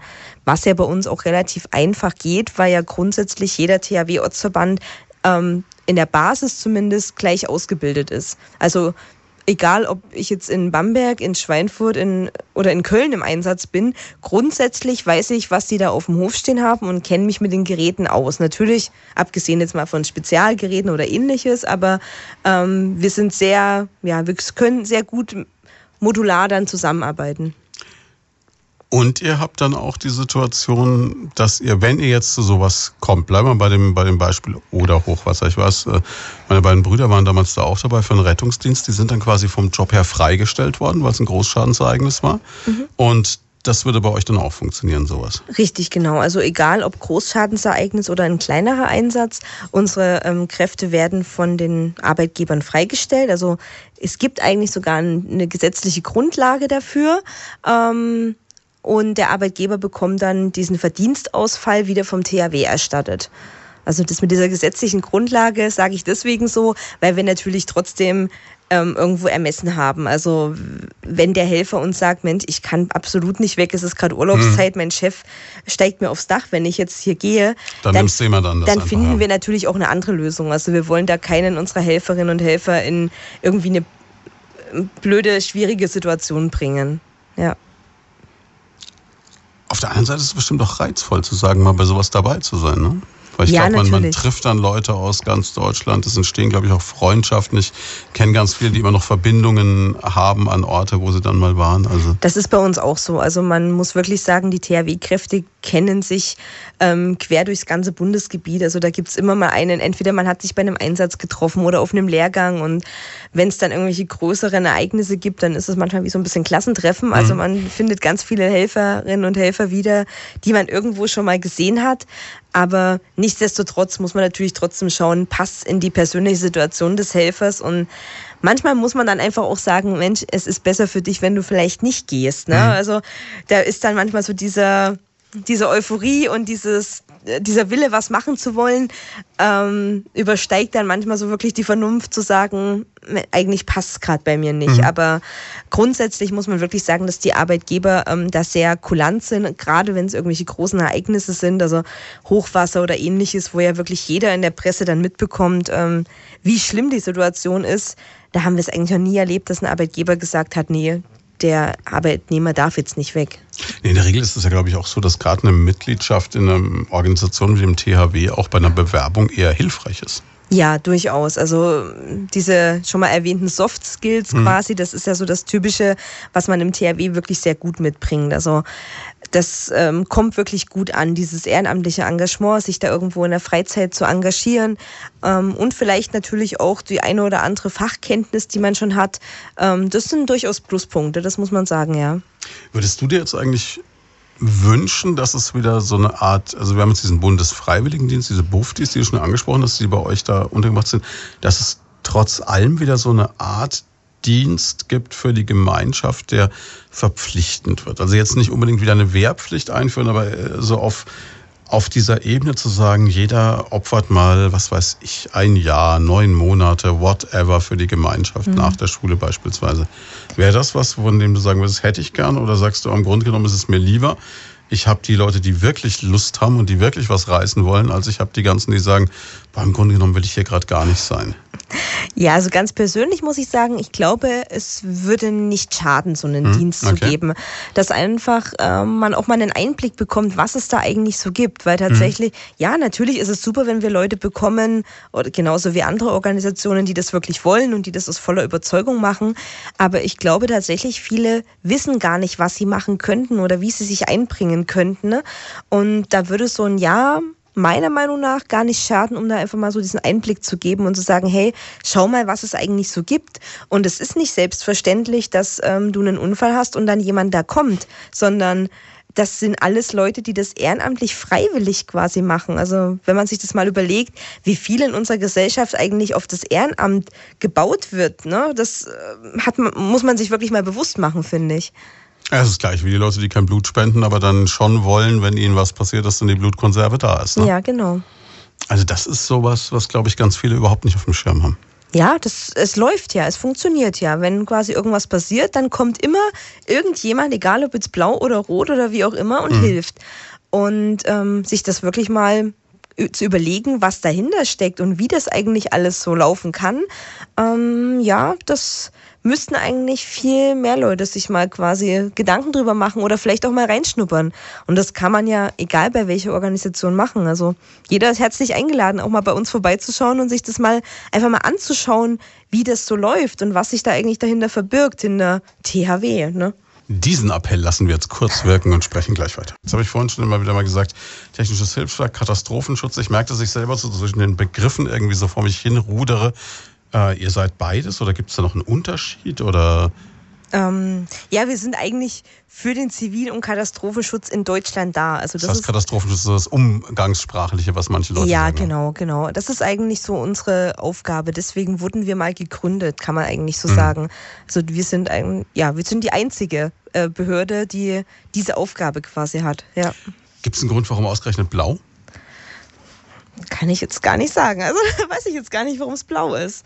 Um sich abzusetzen von anderen vielleicht? Gut, rot und weiß war schon vergeben, grün auch, ne? vielleicht, ja. Ja, jetzt macht es ja die Polizei nach. Die wird jetzt auch heimlich und still und leise blau, ne? Ja, das stimmt. Also tatsächlich ähm, werden wir schon ab und zu mal verwechselt mit unseren, ähm, mit einem Teil unserer Uniform äh, die dann doch der Polizei etwas ähnelt. Aber Na gut, man muss die Polizei verstehen, dieses Förstergrün war auch echt übel, ne? Ja, durchaus nachvollziehbar. Also das war irgendwie, jetzt, jetzt haben wir es äh, gerade eben schon davon gehabt, dass gesagt, das, das fand ich sehr, sehr, sehr, sehr gut und sehr, sehr einprägsam. Du hast gesagt, Mensch, wenn irgendwas passiert, verlassen wir uns alle mal drauf, dass jemand kommt, der uns hilft. Andererseits müssen wir uns klar machen, dass es die Ehrenamtlichen sind, die dann kommen und uns helfen. Das heißt, es wäre der Gedanke vielleicht selber, sich auch ein Stück weit zu engagieren und nicht nur zu nehmen, sondern auch zu geben in ja, irgendeiner Form. Ja. Jetzt ähm, bin ich die ganze Zeit so am überlegen, wenn man sich jetzt entscheidet, beim THW mitzumachen? Wir haben es vorhin schon mal gesagt.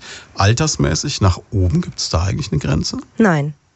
Nein, also das ist tatsächlich frei. Also jeder, egal welchen Alters, gerade nach oben hin offen, äh, kann mitmachen. Aber kann euch jetzt der durchschnittlich rüstige 70-Jährige noch unterstützen?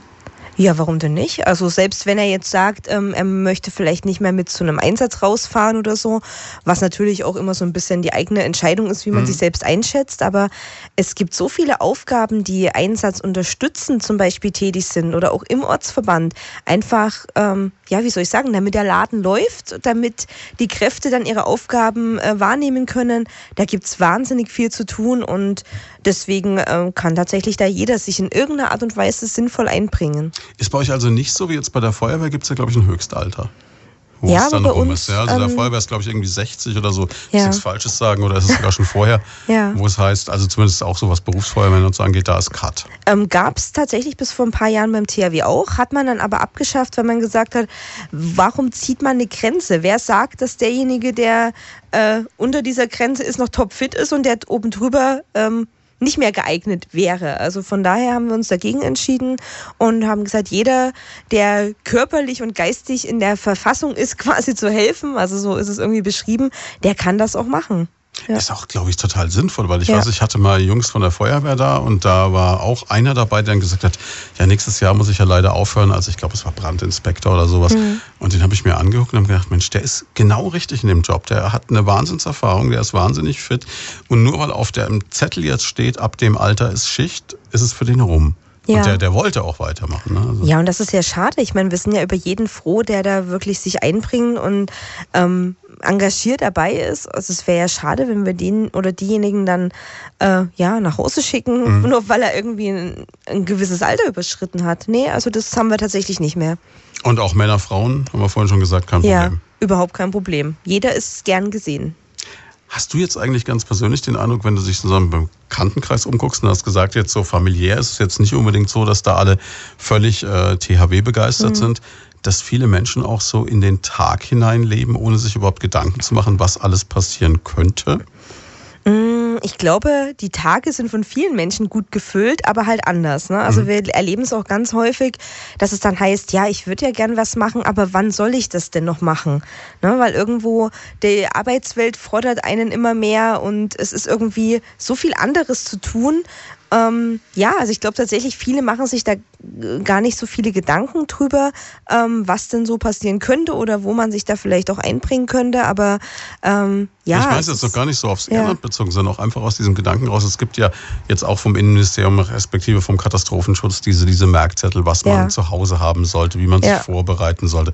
Ich glaube, kein Mensch macht nee, das. Nee, tatsächlich. Da fehlt das Bewusstsein in vielen Bereichen, weil, sind wir ehrlich, wann kommt es immer mal auf? Wenn mal wieder was Größeres war, mhm. dann kommt es mal wieder auch in den Medien und dann wird mal wieder ähm, eine Zeit lang darüber berichtet und dann ist es aber auch ganz schnell wieder weg, weil irgendein anderes großes Thema kommt und somit aus den Augen, aus dem Sinn, dann ist Gerät in Vergessenheit, ja. Ja klar, aber du merkst auf der anderen Seite, dass diese, diese Zivilisation und dieses Normale eigentlich nur so ein bisschen Tünche ist. Sobald irgendwo was Schlimmeres passiert, dann rennen sie doch los, brechen die Supermärkte auf und prügeln sich auf der Straße ums letzte Brot. Ne?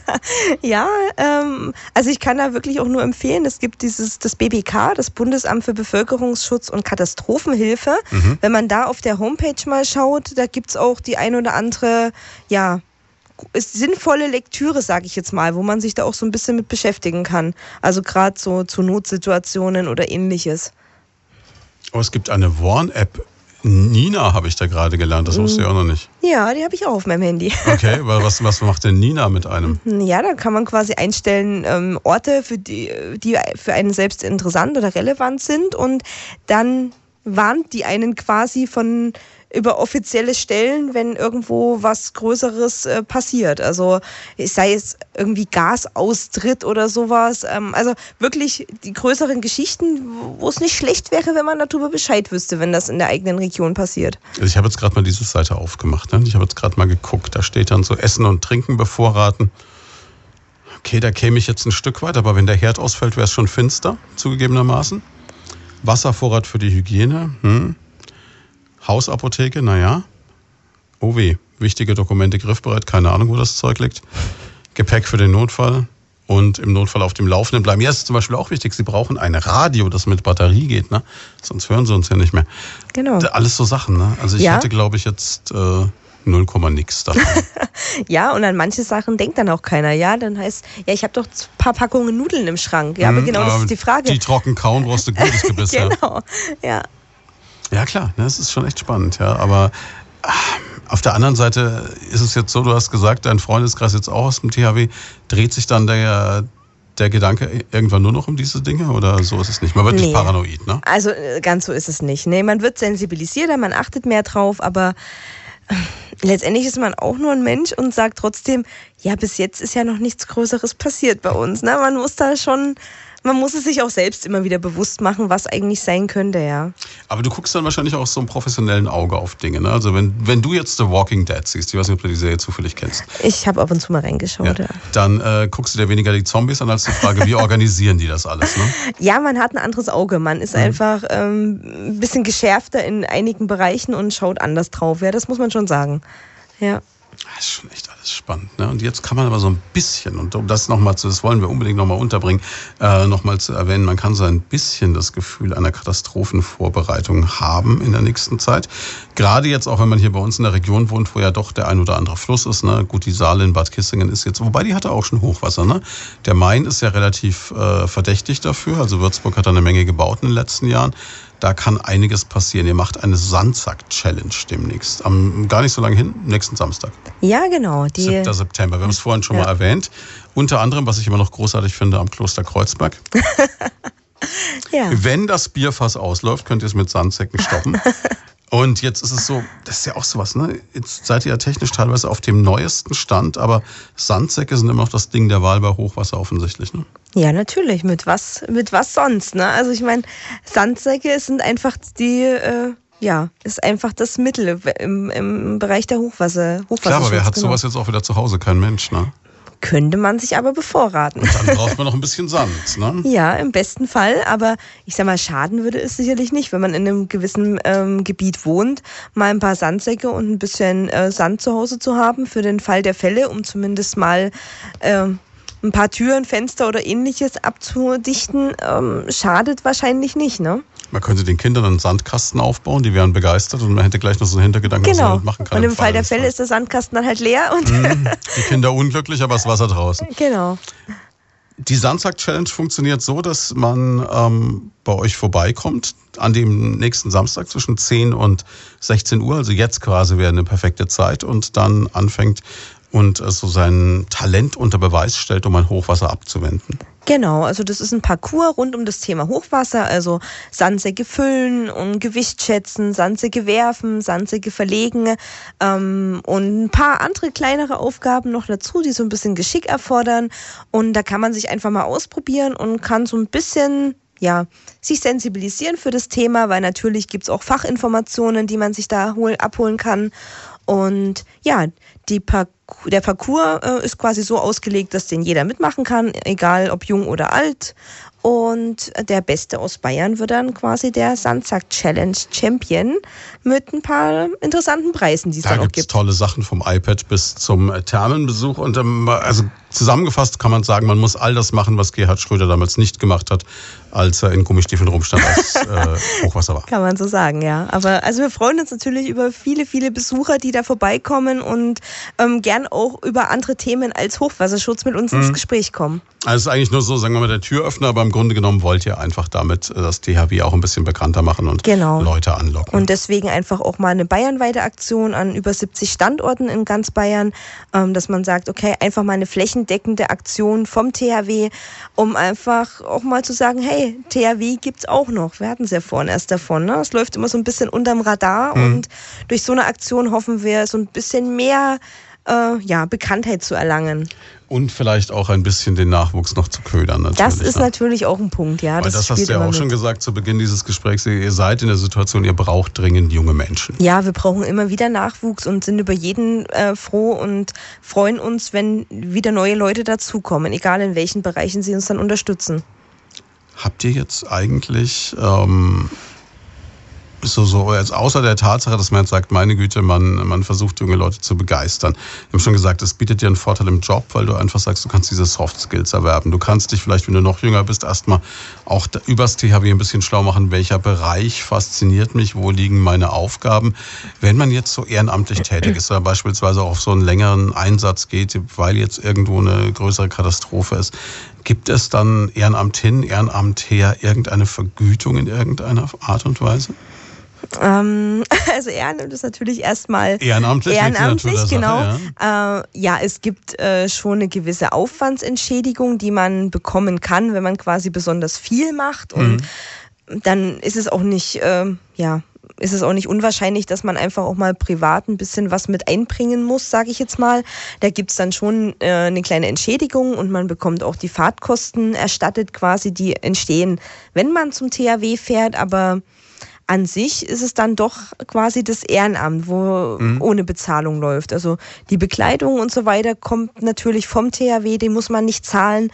Man muss keine Mitgliedsbeiträge zahlen. Also man kann sich kostenlos engagieren und ähm, muss dann aber halt auch damit leben, dass man finanziell zumindest keine Vergütung dafür bekommt. Also unsere Vergütung okay, ist eigentlich die Dankbarkeit, die wir bekommen. Ne? Auf der anderen Seite, gerade wenn du jetzt Kids hast und die sagen, sie wollen irgendwas machen, du sagst, naja komm, ich bin jetzt beispielsweise alleinerziehende Mutti, es ist jetzt nicht unbedingt so, dass ich jetzt äh, das Geld habe, um mein Kind zum Golfen Vorteile Hochseeregatta segeln oder so zu schicken. Ja. Oder, oder auch nur in den banalen Fußballverein, wo dann alle halbe Jahre neue Schuhe gekauft werden müssen. Schickst ja. zum THW, große Maschinen, eine Menge Spaß, tolle Gemeinschaft.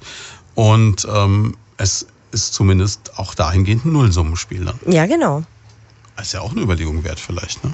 Ja, auch das kann ein Argument dafür sein, ja. Also THW eigentlich was, wo man sagt, gibt es aber auch fast überall. Also auch wenn jetzt jemand in seinem Heimatort keins hat, ja. ist es immer irgendwo in der Nähe dann trotzdem. Ja, kann man schon sagen. Eigentlich fast, also so gut wie jeden Landkreis oder kreisfreien Stadt, Stadt gibt es eigentlich ein THW. Also gerade auch hier in der Gegend, zum Beispiel in Haßfurt, in Geroldshofen, in der Stadt Schweinfurt, mhm. in Bad Kissingen, in Meristadt. Also wir haben überall. Und ähm, überall gibt es auch eine Jugendgruppe. Also da ist tatsächlich ähm, viel geboten. In Bad Kissingen zum Beispiel, die haben erst eine neue Unterkunft bekommen. Da ist übrigens jetzt Ende September große Einweihung, Tag okay. der offenen Tür. Kann man auch gern mal vorbeischauen. Also ähm, es lohnt sich tatsächlich, sich das mal anzuschauen und vielleicht auch mal so ein bisschen, ja, Berührungsängste vielleicht auch abzubauen, die man hat.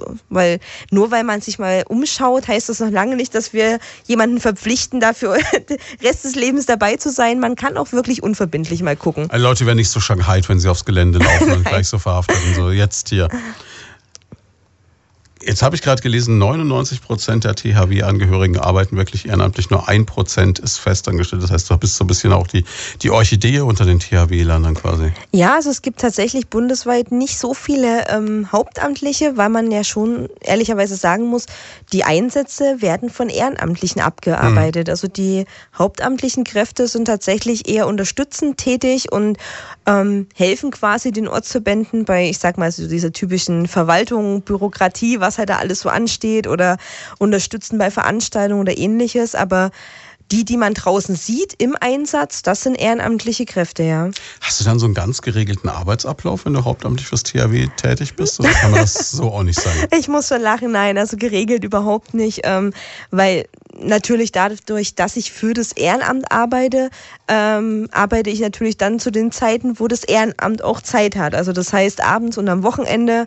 Ähm, es ist eigentlich öffentlicher Dienst, aber mit geregelten Arbeitszeiten hat es wirklich nichts zu tun. Hm. Das ja. heißt, du teilst so ein bisschen mein Schicksal. Immer wenn alle anderen feiern, arbeitest du, aber ansonsten hast du dann frei, wenn alle anderen arbeiten. Ich kann es mir zumindest dann so ein bisschen einteilen, aber mhm. es lässt sich einfach nicht vermeiden und gehört einfach auch dazu, dass man dann abends oder an den Wochenenden unterwegs ist. Natürlich, wenn die wenn die THWler in ihren Ortsverbänden unterwegs sind und das ist halt, wenn sie mit ihrer Hauptarbeit fertig sind, dann ist meine Zeit quasi gekommen ja, logisch, oder die ja. meiner Kollegen, ja. Und was ist dann deine Aufgabe insgesamt? Was machst du alles?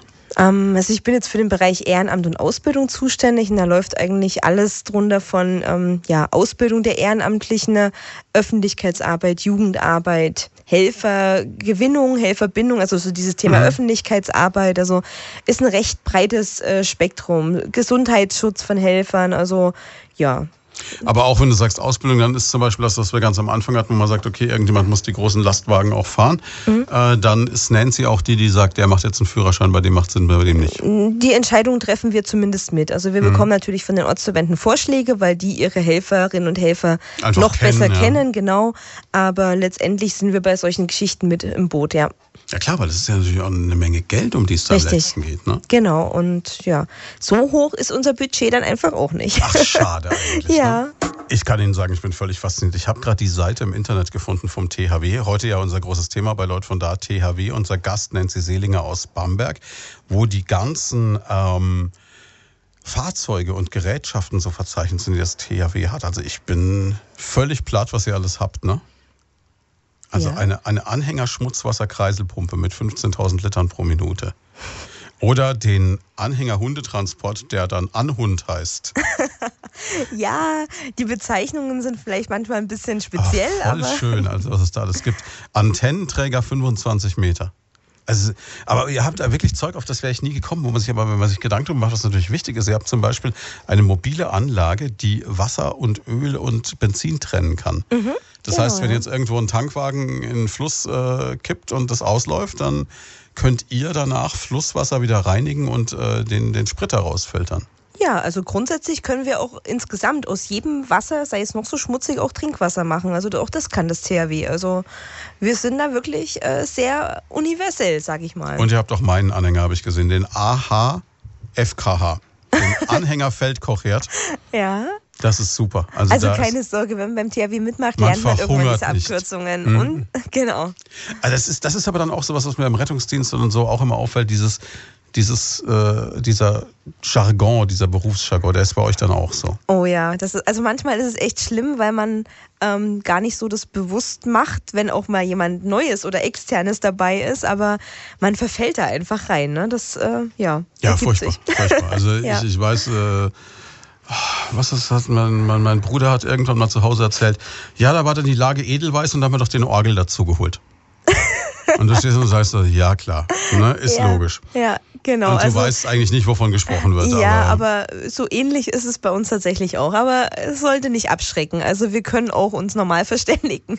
Bedeutet aber auch, was wir noch gar nicht erwähnte, man muss jetzt auch mal eine Lanze brechen oder zumindest mal lobend erwähnen, die ganzen Menschen im Hintergrund. Und damit meine ich jetzt die, die an euch dranhängen, an euch Ehrenamtlichen, die du ja auch bist im Endeffekt. Das heißt, äh, Kinder, Eltern, Partner etc., die das ja alles äh, ein Stück weit mitmachen müssen. Ne? Oh ja, also da muss man wirklich sagen, die Partner äh, sind mindestens genauso wichtig wie die Helferinnen und Helfer selbst, weil wenn da die Unterstützung äh, fehlen würde zu Hause, dann hätten wir echt ein Problem, weil letztendlich muss man ja schon, ähm, ja, gewisse Zeit Klar. da investieren und wenn dann der Partner zu Hause da nicht mitspielt und es akzeptiert, dann ähm, ja, verliert man im Zweifel auch vielleicht den ein oder anderen guten Helfer. Also da. Ja, oder den einen oder anderen Partner.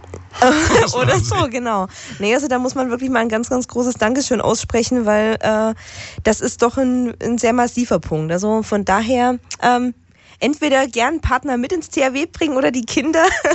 ähm, oder das ist natürlich die Musterlösung. Ne? Ansonsten genau. ist es auch so ein bisschen klar. Du musst natürlich auch ja. wieder sehen, wenn du jetzt in letzter Konsequenz jemanden zu Hause hast, der immer die Augen gegen oben dreht, wenn du sagst, ich bin jetzt mal wieder dort, ne, dann. Dann entscheidet man sich irgendwann entweder für den Partner oder fürs THW. Beides funktioniert dann wahrscheinlich auf Dauer eher nicht. Also von daher, ähm, ja, oder der Partner ist natürlich froh, wenn man mal weg ist. Das gibt es natürlich auch.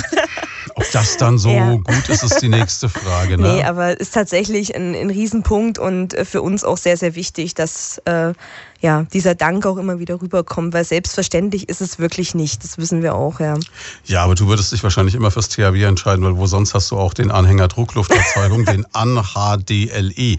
Ich bin, ich bin völlig begeistert, was es da alles gibt. Also. Ja, also im Zweifel wäre es immer die beste Lösung. Man kann Privat und THW miteinander vereinbaren. Das wäre mhm. natürlich äh, das Optimale. Der Idealfall. Ne? Genau, ja. Jetzt gibt es erstmal die Möglichkeit, auf jeden Fall THW und Kennenlernen zu vereinbaren. Sie können das ausprobieren, nämlich bei der großen Sunsack Challenge Challenge. Wir, wir gehen da jetzt einfach nochmal drauf aus, weil äh, damit habe ich dich ja hergelockt, habe gesagt, wir können dann auch mal darüber reden.